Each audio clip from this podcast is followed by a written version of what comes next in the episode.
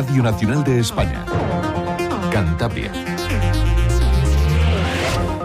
Saludos, buenos días. Son las 8 menos cuarto, tiempo aquí en Radio Nacional para acercarles las noticias de Cantabria en este lunes 4 eh, de marzo. Una jornada a esta hora de cielos eh, algo nubosos en nuestra comunidad y temperaturas que a esta hora en Santander alcanzan 6 grados, 8 eh, en Torrelavega y Castro Urdiales, 4 en Reynosa, 3 en Potes. Eh, conozcamos la previsión para las próximas horas. Agencia Estatal de Meteorología. Marta Alarcón, buenos días. Muy buenos días. En Cantabria tendremos cielo nuboso cubierto, disminuyendo intervalos nubosos por la tarde con una cota de nieve subiendo a los 1.600 metros. Las temperaturas subirán alcanzando 17 grados en Santander, Camargo, Castrurdiales, Los Corrales de Huelna, Laredo, Azas de Cesto y Torrelavega, 15 en Potes o los 11 en Reynosa. Tendremos aviso amarillo por riesgo costero en toda la costa. El viento será de componente sur, es una información de la Agencia Estatal de Meteorología. Gracias y veamos eh, cómo se circula cuando son las 7 horas y 46 minutos por las principales carreteras de Cantabria. Dirección General de Tráfico, Jaime Orejón, buenos días. Muy buenos días. A esta hora, afortunadamente, situación fluida y cómoda en toda la red de carreteras de toda la zona, aunque eso sí, precaución por este temporal de nieve que hasta ahora deja cortada la CA 643 en San Roque de Miera. Es obligatorio el uso de cadenas en la CA 664 en Celaya y la Nacional 629 en Además es transitable, pero con mucha precaución, la Nacional 623 a su paso por Campo de. Los cuatro espeleólogos que quedaron atrapados en el interior de la cueva Ballina en Arredondo han podido salir por sus propios medios y se encuentran bien. Según ha informado el gobierno de Cantabria, abandonaron la cavidad pasada la una y media de la madrugada. Estas cuatro personas recuerden que se encontraban en la cueva desde hace varios días para explorarla y cartografiarla. Se vieron sorprendidas por las crecidas de un río subterráneo debido a las lluvias intensas de las últimas horas. Otros tres compañeros sí pudieron salir antes de la subida del agua y dieron la voz de alarma. Se montó un dispositivo de rescate por parte del Servicio de Emergencias 112 y la Guardia Civil. Los espeleólogos no corrieron ningún peligro y en todo momento se encontraron bien. Más asuntos. La Consejería de Fomento confía en colocar la primera piedra de las obras de la variante de Sarón este mes de marzo para dar así inicio a los trabajos de construcción de esta nueva carretera. Así lo ha señalado el titular del departamento, Roberto Media, una vez se han adjudicado de manera definitiva las obras a la UTE Copsesa Fernández Rosillo por un importe de algo más de 15.700.000 euros. Estamos ya hablando de semanas, estamos hablando ya de muy pocas semanas. yo espero que el próximo mes podamos, bueno, el próximo mes, que ya estamos en el mes, ya estamos en el mes de marzo, pues podamos eh, poner esa primera piedra para arrancar con las obras. Y después, en 32 meses, esa obra estará acabada. Además, Media espera que el Ministerio de Transportes retome cuanto antes la reunión con el Ejecutivo cántabro para abordar los proyectos de infraestructuras que el Estado tiene comprometidos con la comunidad autónoma. Casi un mes después de que el Ministerio suspendiera el encuentro previsto entre el secretario de Estado de Transportes y los consejeros cántabros de Fomento e Industria, Media ha enfatizado que no hay tiempo que perder para que el Gobierno de España atienda las reivindicaciones de Cantabria. El tercer carril a Torrelavega, por ejemplo, han sacado la obra con un plazo de 60 meses, plazo que a nosotros nos parece un verdadero disparate. Yo no me hago una idea, y aquí lo quiero decir para todos los cántabros, eh, 60 meses Santander Torre la Vega cortada por obra. Yo creo que ya ha llegado el momento de ir hacia certezas y esas certezas solo las puede dar el Ministerio y sus representantes.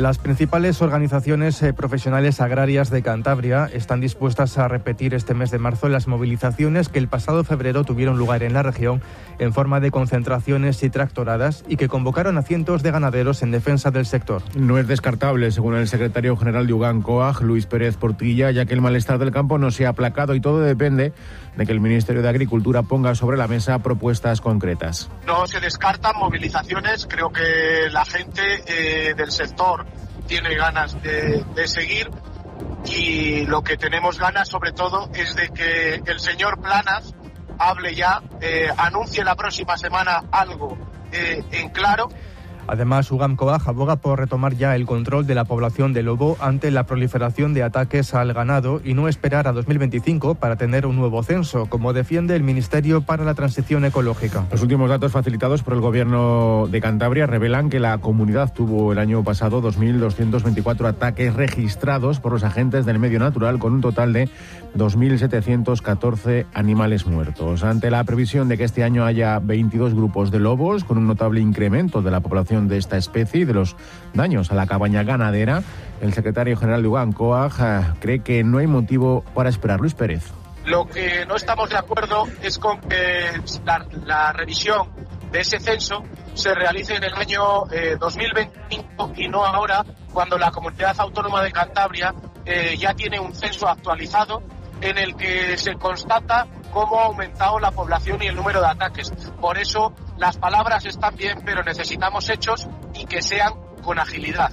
Y en el Pleno del Parlamento se volverá a hablar hoy lunes del sector primario. La diputada regional y portavoz de ganadería del Grupo Popular, Belén Ceballos, defenderá el plan de choque que ha propuesto el PP para hacer frente a la crisis del sistema agroalimentario español. El Gobierno, con sus acciones, ha agravado la situación del campo y consideramos que las medidas que plantea ahora para el sector primario son insuficientes. El PRC planteará una moción para solicitar al Ministerio de Transición Ecológica realizar extracciones de lobos en las zonas con mayor presencia de la especie. Otra iniciativa que los regionalistas llevarán a la sesión es una proposición no de ley para retomar e impulsar la tramitación de las leyes de abolición de la prostitución y contra el proxenetismo. Rosa Díaz, diputada del PRC. Está el gobierno de, Cantabria a colaborar con las fuerzas y cuerpos de seguridad para intentar revertir esas cifras de, de la prostitución aquí en Cantabria. En este pleno habrá tres preguntas a la presidenta. El portavoz socialista Pablo Zuluaga se va a interesar por asuntos económicos. Pero la exigiré que sean planes reales, no como este burdo intento de poner una cortina de humo con ese plan de autónomos que no cuenta con cifras, ni fechas, ni incentivos reales. El PRC preguntará sobre la falta de interlocución con el Gobierno de España y Vox acerca de las empresas públicas. Leticia Díaz, portavoz de este último grupo. Preguntamos al Gobierno sobre la eficacia en la gestión de las empresas públicas, cómo valora el retorno de las inversiones, cómo está haciendo eh, para evitar duplicidades. La, fábrica de Ferro Atlántica en Bo de Guarnizo podría encender un tercer horno de los cuatro con los que cuenta si el precio de la electricidad sigue contenido. Una posibilidad que no descarta el presidente del comité de empresa de la factoría, Francisco González, quien ha explicado que se están llevando a cabo labores de mejora en esa caldera para ponerla en marcha si fuera necesario. Si los precios de la electricidad siguen estando bajos, no sería descartable, aun cuando todavía tampoco tenemos, no tenemos capacidad de poder arrancar más instalaciones porque se están haciendo mejoras en un horno y el otro simplemente necesita una inversión y un tiempo que no, no se podría arrancar este año aunque se quisiera.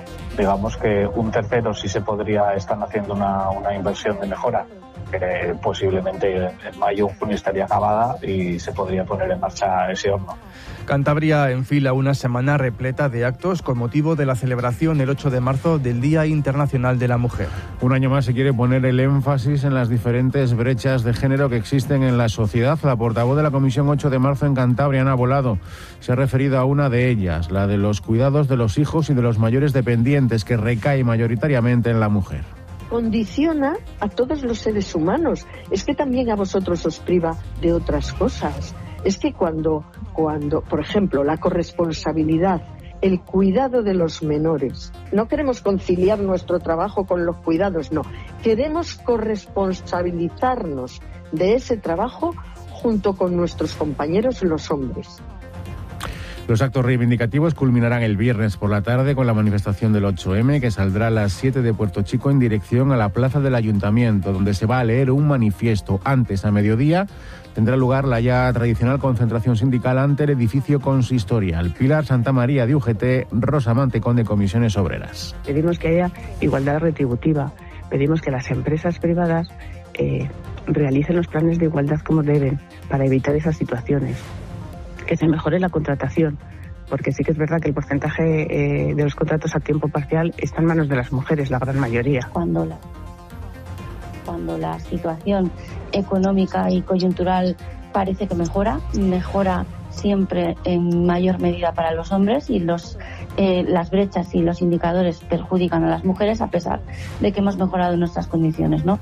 Un jurado juzgará esta semana en la audiencia de Cantabria a un hombre acusado de la muerte de su madre por omisión, hechos por los que la Fiscalía pide una pena de 20 años de prisión y la defensa la limita a 16. Según el relato de los hechos de la Fiscalía, admitido íntegramente por la defensa, el acusado convivía con su madre, que se encontraba en situación de dependencia y vulnerabilidad y no satisfacía sus necesidades más básicas de aseo, alimentación y movilización. Ello provocó que la mujer estuviera en una situación de absoluto abandono, que se manifestaba en deshidratación, suciedad, restos desecados de heces y orina sobre su cuerpo y úlceras por presión.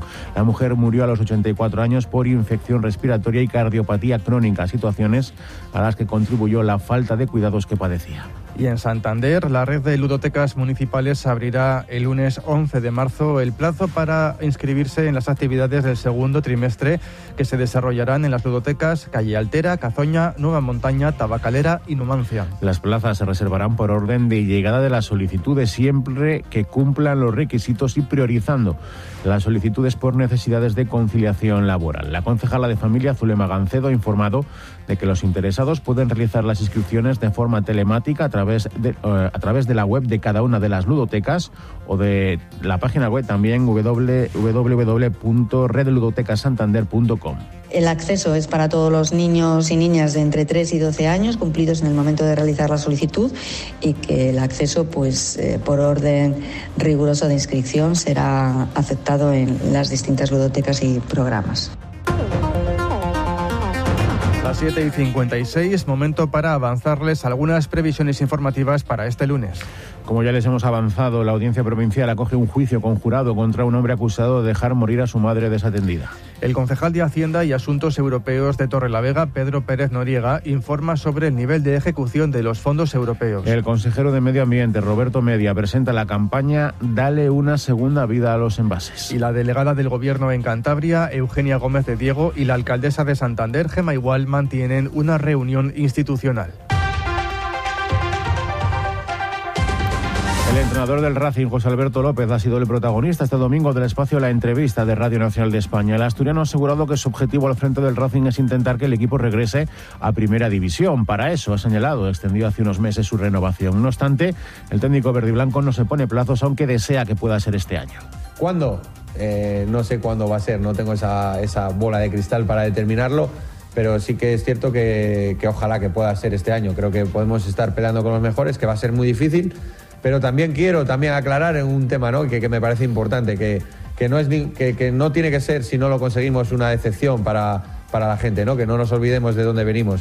En segunda federación, derrota del Cayón por 1 a 0 frente al Marino de Luanco y del Rayo Cantabria por 1 a 2 frente al Guijuelo. Los de Loza jugaron con dos hombres menos desde antes del descanso y tras verse con un 0-2 en el marcador, recortaron distancias e incluso pudieron empatar. La gimnástica, por su parte, obtuvo un valioso punto en San Lázaro tras eh, firmar tablas con el Compostela a un gol. Vamos con los resultados en tercera división. Laredo 1, 7 Villas 0, Mineros 2, Torina 2, Colindres 1, Bimenor 0, Revilla 1, Escobedo 0, Bezana 1, Solares 0, Castro 2, eh, Cartes 2, Albericia 1, Guarnizo 2 y Velarde 1, Sámano 1. El Naval Tropezón se suspendió por la indisposición de un jugador visitante que, que tuvo que ser trasladado sin consecuencias al Hospital Tres Mares de Reynosa, según señala el diario Montañés en su edición de hoy. En página polideportiva tenemos que destacar la derrota del Grupo Alega ayer en el Trueba frente al Alicante por 65-82 y del Bolitextil en Almendralejo por 3 sets a 2 en su segundo partido consecutivo del fin de semana. Y terminamos con ciclismo. Isabel Martín del Eneicat se proclamó ganadora en Noja ayer de la primera prueba de la Copa de España femenina.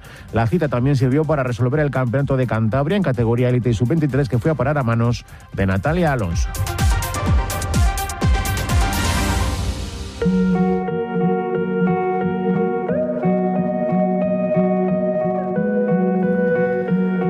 Esta semana son muchas las propuestas culturales que acoge la región con motivo del Día Internacional de la Mujer. El Centro Cultural Doctor Madrazo de Santander ha programado para esta tarde una conferencia sobre la exposición Maestras, que recorre lo mejor de la pintura y la escultura realizada por mujeres desde el siglo XVI hasta el XX. Será a las 7 y correrá a cargo de la historiadora Patricia Alonso de Agustín. Últimos segundos para repasar los asuntos que lleva a su portada el diario Montañés. pues el titular más eh, destacado que podemos ver en la portada del diario de Vocento es el siguiente. Las condiciones laborales merman las policías locales de los ayuntamientos más pequeños.